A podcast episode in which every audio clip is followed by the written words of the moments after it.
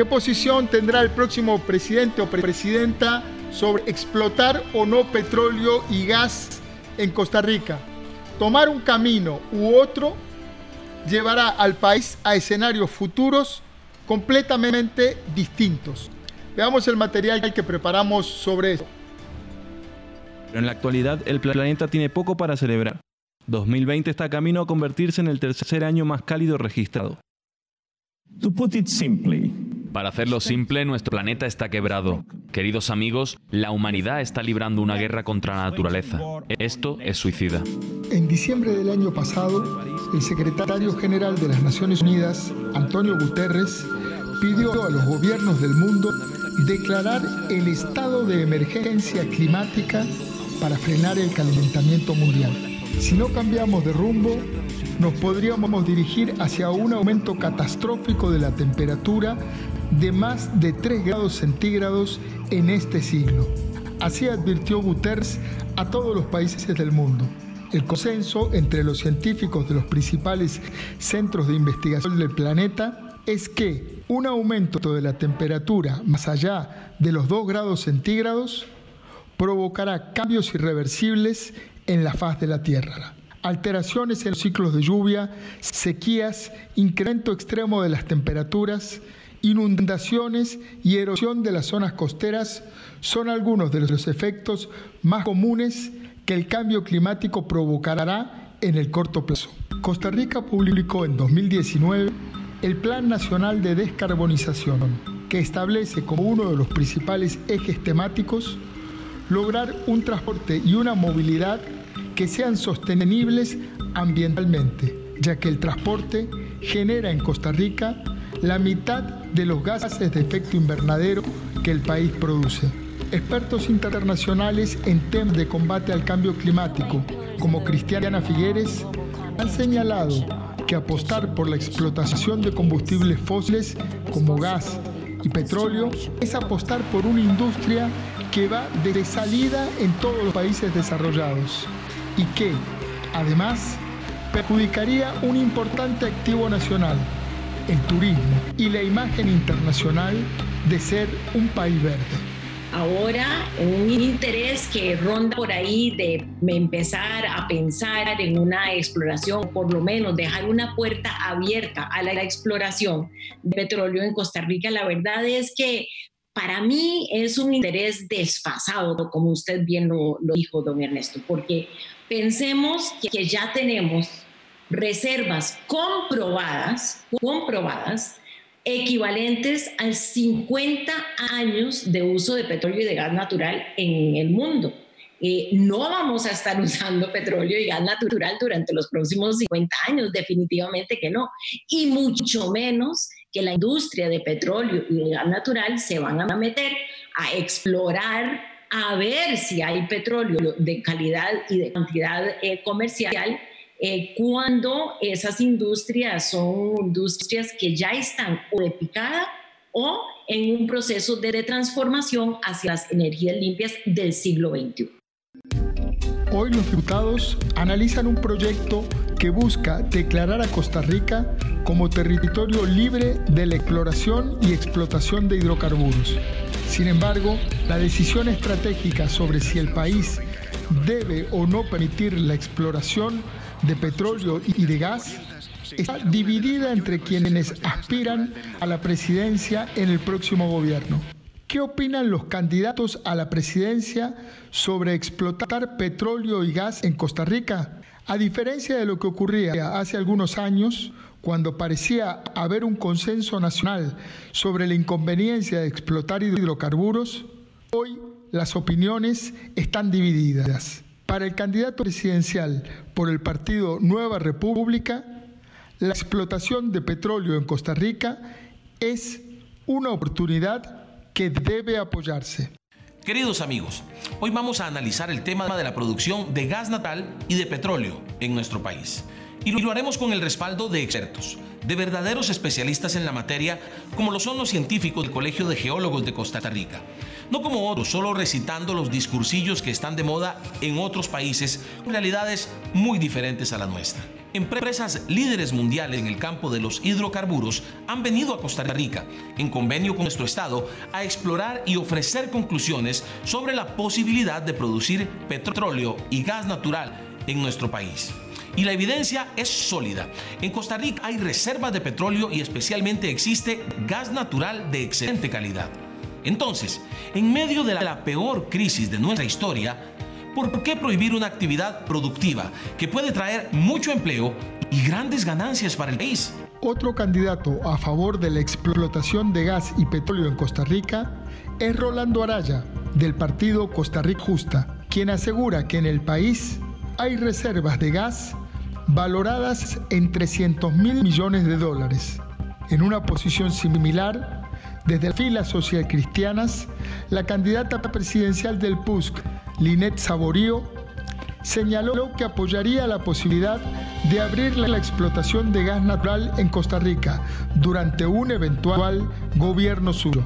En las antípodas de estas posiciones se pronunció el candidato del Partido Liberación Nacional, José María Figueres, quien aboga por prohibir la explotación de petróleo y gas natural.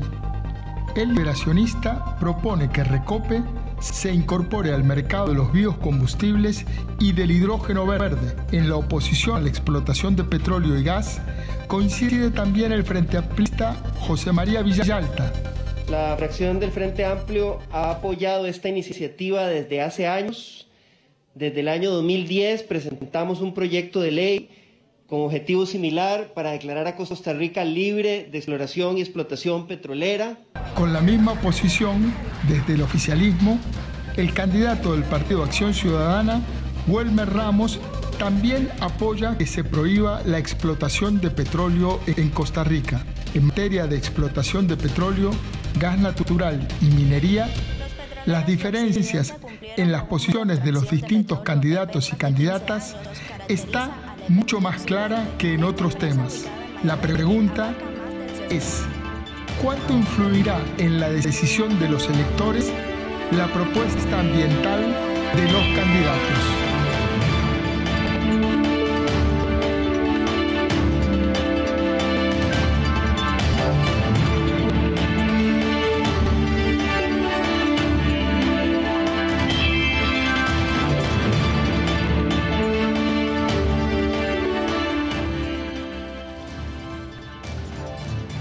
Después de nuestra eh, nota introductoria de fondo, conversamos con Marco Quesada, que es eh, representante en Costa Rica de la Organización Internacional Conservación Internacional, una organización, una ONG muy reconocida en la materia. Marco, lo primero que quisiera preguntarte es eh, qué sensación te produce el hecho de estar en campaña electoral frente a un tema que evidentemente sale a la palestra habida cuenta del interés eh, que manifestó la administración actual de elevar a rango de ley eh, la moratoria que vía decreto se ha mantenido en el país durante tantos años para la exploración y explotación de gas y petróleo. Gracias, doña Milman. Eh, el interés es, perdón, el sentimiento creo que es uno de no es de sorpresa, debería serlo, pero eh, son temas que usualmente son controversiales, que eh, sirve a veces rescatar y, traer a, la mesa con un, creo yo, falso interés eh, a estas alturas o en estos momentos de decisión electoral. Y lo mismo vamos a ver y estamos viendo con temas, otros temas controversiales que no les sirven al país por las mismas razones, su imagen internacional, por cómo afecta a otros sectores y uno de ellos es el, tema de arrastre de camarón, por ejemplo, hablando un poco del mar. El tema de, de eh, disminuir y eventualmente transicionar el uso de combustibles fósiles es algo que no es una moda, responde a un problema que ha sido diagnosticado científicamente y que creo yo eh, a pesar de, que el tema va a ser refrito muchas veces en, lo que queda de nuestras vidas, eh, no es algo que se va a detener el proceso de, de transicionar hacia afuera de combustibles fósiles. Vamos, eh, Marco, quizá enmarcar esta circunstancia particular. cuando hablas de que es un falso interés, estás refiriendo, digamos, a la inviabilidad mm, práctica de llevar adelante un proyecto de esta magnitud y hacerlo aparentar como eh, viable en términos obviamente de los candidatos que están propugnando por una eh, posible exploración y explotación eh, de gas y petróleo, o como en el caso de la Unidad Social Cristiana, que aboga por algo que parece técnicamente imposible, que es explotar el gas, pero no el petróleo. Sí, a mí, a mi criterio es un falso interés común. Eh, creo, creo que es un interés privado disfrazado en lo que parece ser un interés común. Lo que pudimos escuchar de algunos precandidatos eh, o candidatos era promesas de empleo y promesas de, ganancias. ¿no? Y eso es algo que, no solo no está comprobado para el país. Eh, es más, hoy en día creo que todos tenemos a la mano herramientas, más allá de los libros, herramientas tecnológicas donde podemos hacer consultas y, y evaluar realmente cuáles han sido las diferencias en empleo que se han generado en otros países de Latinoamérica que tienen acceso a este tipo de recursos y que también lidian con derrames, con eh, altos precios de combustible, con problemas en, en, el tema de empleo. Creo que la economía de nuestro país eh, apuesta por una imagen ambiental y yo coincido con quienes dicen y aseguran que, esto va a venir a afectar negativamente algunas de las principales fuentes de ingresos que tiene nuestro país, a disminuir empleo como eh, al contrario de, promesa, digamos, que, que, se trata de vender. Marco, esta discusión está fuera de lugar en este contexto, en términos de la gran cantidad de desafíos que tiene el país y desde la perspectiva de una organización tan eh, reputada como conservación internacional, está fuera de lugar esta discusión en este momento, independientemente de que ya está plantado el tema. Creo que es un tema, eh, vamos a ver, que solo, en, al menos a mi criterio, no satisface las necesidades de la conversación más amplia que debe tener el país sobre su ambiente, ¿no? Sobre cómo usamos agroquímicos, sobre cómo manejamos nuestras zonas eh, agrícolas, sobre los beneficios que deben eh, generar y compartir las áreas protegidas y el de áreas protegidas de nuestro país. Eh, creo que es, un balance difícil de alcanzar, pero aislar la discusión en un tema que tiene certeza científica, y esto es que los combustibles fósiles han afectado significativamente el estado de, eh, del clima global y por lo tanto afectan negativamente, degradan el medio ambiente y esa degradación va a causar efectos a, a las generaciones eh, a los niños que tenemos hoy en día a nuestro alrededor y a los niños que están por venir. Eh, a mí me gustaría que nuestro país, con eh, el aprendizaje y el liderazgo que lo ha caracterizado, aborde el tema del futuro ambiental del país, que va más allá de salvar perezosos, por decirlo de alguna manera sarcástica, que lo aborden de manera integral y de manera responsable. Yo creo que, al menos desde mi óptica, distinguir candidatos que aborden un, problema de manera amplia e integral va a ser eh, eh, importante de, observar. Marco, es un gusto saludarlo eh, desde la Organización de Conservación Internacional. Ustedes mm, ven, por supuesto, la parte ambiental, pero en su contexto. En Costa Rica hay una sensibilidad ambiental alta y a pesar de eso, una encuesta del CIEP de agosto decía que la mitad, prácticamente 45% de la población está a favor del proyecto de, eh, que prohíbe la exploración y explotación petrolera y otro 45% está en contra. Bastante, bastante mm. dividido. ¿Cree usted que estas posiciones que se están viendo en la campaña eh, responden a, esta, división sobre un tema que, parece polarizar medianamente eh, y que están dejando de lado esta sensibilidad ambiental que de alguna forma en, otros temas se ha visto también tiene la población en general y que, y que eventualmente puede facturarse con votos en febrero próximo. Yo, creo que se nos presenta como una falsa dicotomía.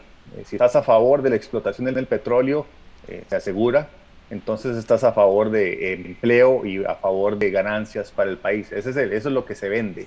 Y por lo tanto, si estás en contra, y ahí está la falsa dicotomía, estás en contra de que el país tenga empleo y ganancias. Y esas opciones no son ni las únicas dos, y, y, además la dicotomía no es cierta. Realmente Costa Rica es un país que se ha distinguido por haber encontrado una fórmula de desarrollo que va de la mano con no la explotación del petróleo o hidrocarburos, sino de la mano con eh, la conservación del medio ambiente. Y es una fórmula imperfecta que ocupa ser mejorada, pero ahora se nos está vendiendo que, la pomada canaria está en otro lado y que si no escogemos eso vamos a escoger eh, en contra del bienestar común y eso no es cierto. Marco, ¿qué tal? Muchísimas gracias por acompañarnos. Dos preguntas desde el punto de vista técnico. Hay quienes abogan por el gas natural, cual si se pudiese extraer sin tocar el petróleo. Eh, quisiera ver si esto es posible o si necesariamente extrayendo gas natural se extrae petróleo, porque hay quienes dicen que esto es una opción, digamos, entre comillas, más ambientalista. Y la segunda pregunta tiene que ver con el tema de transición. Se habla de que los modelos eh, externos e internacionales eh, tienen procesos de, transición y que entonces precisamente el gas natural y otros son como el, el, permiten dar ese proceso para acabar ya con el consumo de combustibles fósiles. ¿No es mejor pensar en otros tipos de combustibles y no seguir dependiendo, digamos, o alargando esta posibilidad de seguir explotando petróleo? Eh, gracias, don Gustavo. Sí, a mi criterio, eh, vamos a ver. En Costa Rica no es soñar el pensar que hay alternativas energéticas. Eh, parte de nuestra matriz energética se, produce con fuentes eh, naturales, con eh, agua, con vapor, con viento. Y eso es algo que el país ha logrado, no es algo que sueña con alcanzar.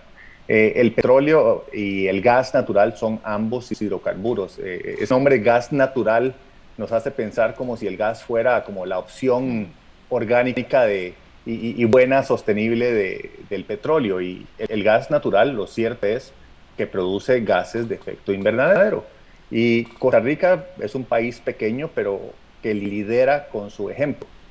Y ese liderazgo no debe ser subestimado porque la comunidad internacional nos observa y nos observa de cerca y lo que se espera, aparte de que es lo que vendemos, eh, ese, ese, ese paquete verde, lo que se espera de Costa Rica es que lidere con soluciones innovadoras la transición. La transición energética no es algo que se, pueda, se puede hacer este, de un día para otro, eso todos lo sabemos, no podemos decir a partir de mañana ya no circulan los vehículos que tienen hidrocarburos, pero sí se puede planificar y pensar en una transición que, que nos permita salir de eso. Eh, la humanidad no siempre ha tenido petróleo, ¿verdad? Eso es algo, eso es cuestión de, de, unos, eh, de, unas cuantas décadas, para hablar un, poco eh, de manera general eh, hemos dependido de otros combustibles en el pasado. Antes se encendían las lámparas de las calles con aceite que venía de ballenas que matábamos y hervíamos. Y no quiero, digamos, sobreextender la analogía, pero las transiciones en nuestro planeta las hemos hecho muchas veces. Eh, hemos hecho transiciones agrícolas con innovaciones como fertilizantes que crean otros problemas, pero que también tienen solución. Y este es un problema que debemos resolver porque no es una moda. Realmente el cambio climático amenaza eh, nuestro bienestar, nuestro acceso a cosas tan eh, básicas como el agua, el alimento, condiciones de vida dignas. Y esas amenazas finalmente le van a salir al país mucho más caras que una fuente de supuesto empleo y supuesto eh, rendimiento económico que no solo no es duradero, sino que no tiene ningún sentido dentro de la economía que manejamos. No es, eh, observarán que creo que ningún candidato ha ofrecido que la gasolina va a ser más barata, porque probablemente es una promesa falsa. Entonces, eh,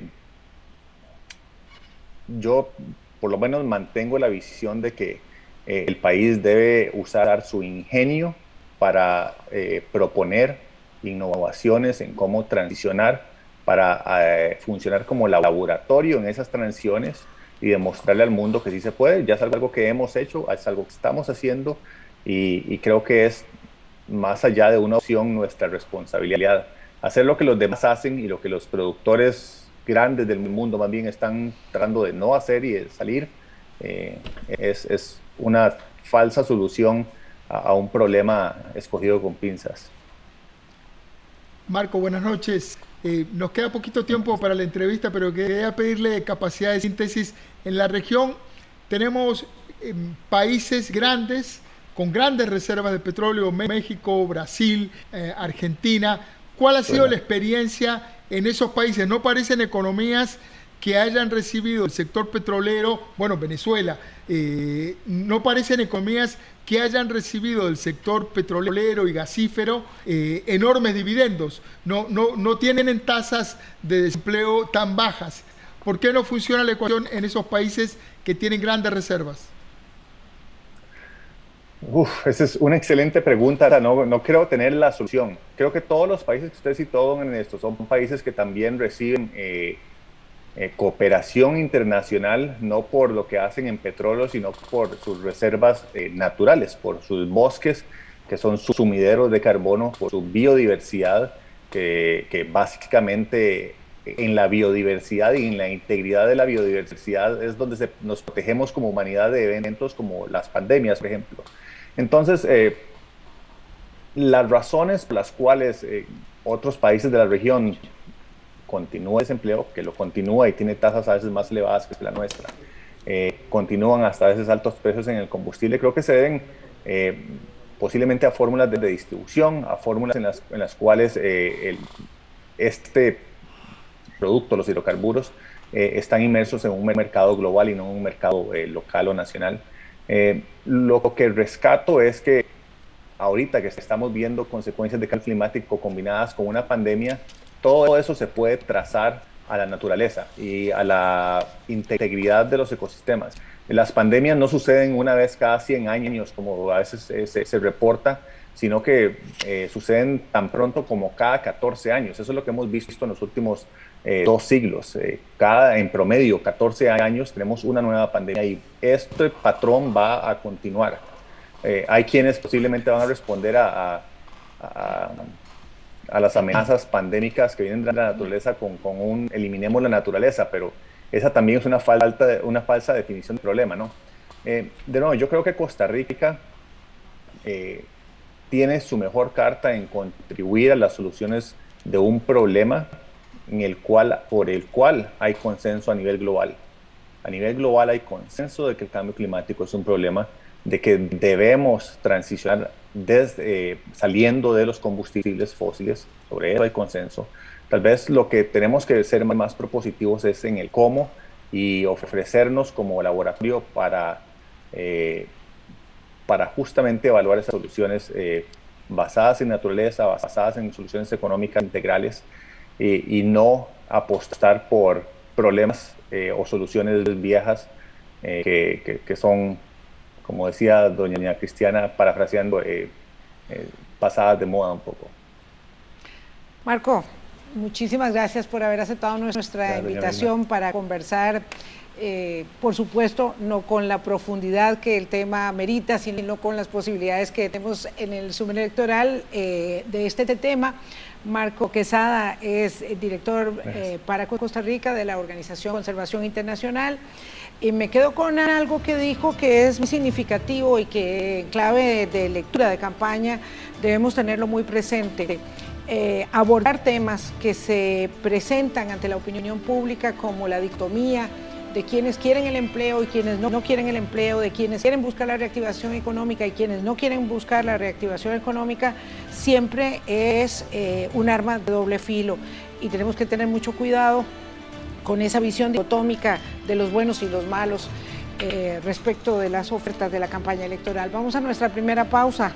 Regresamos hoy es miércoles de Suma Electoral.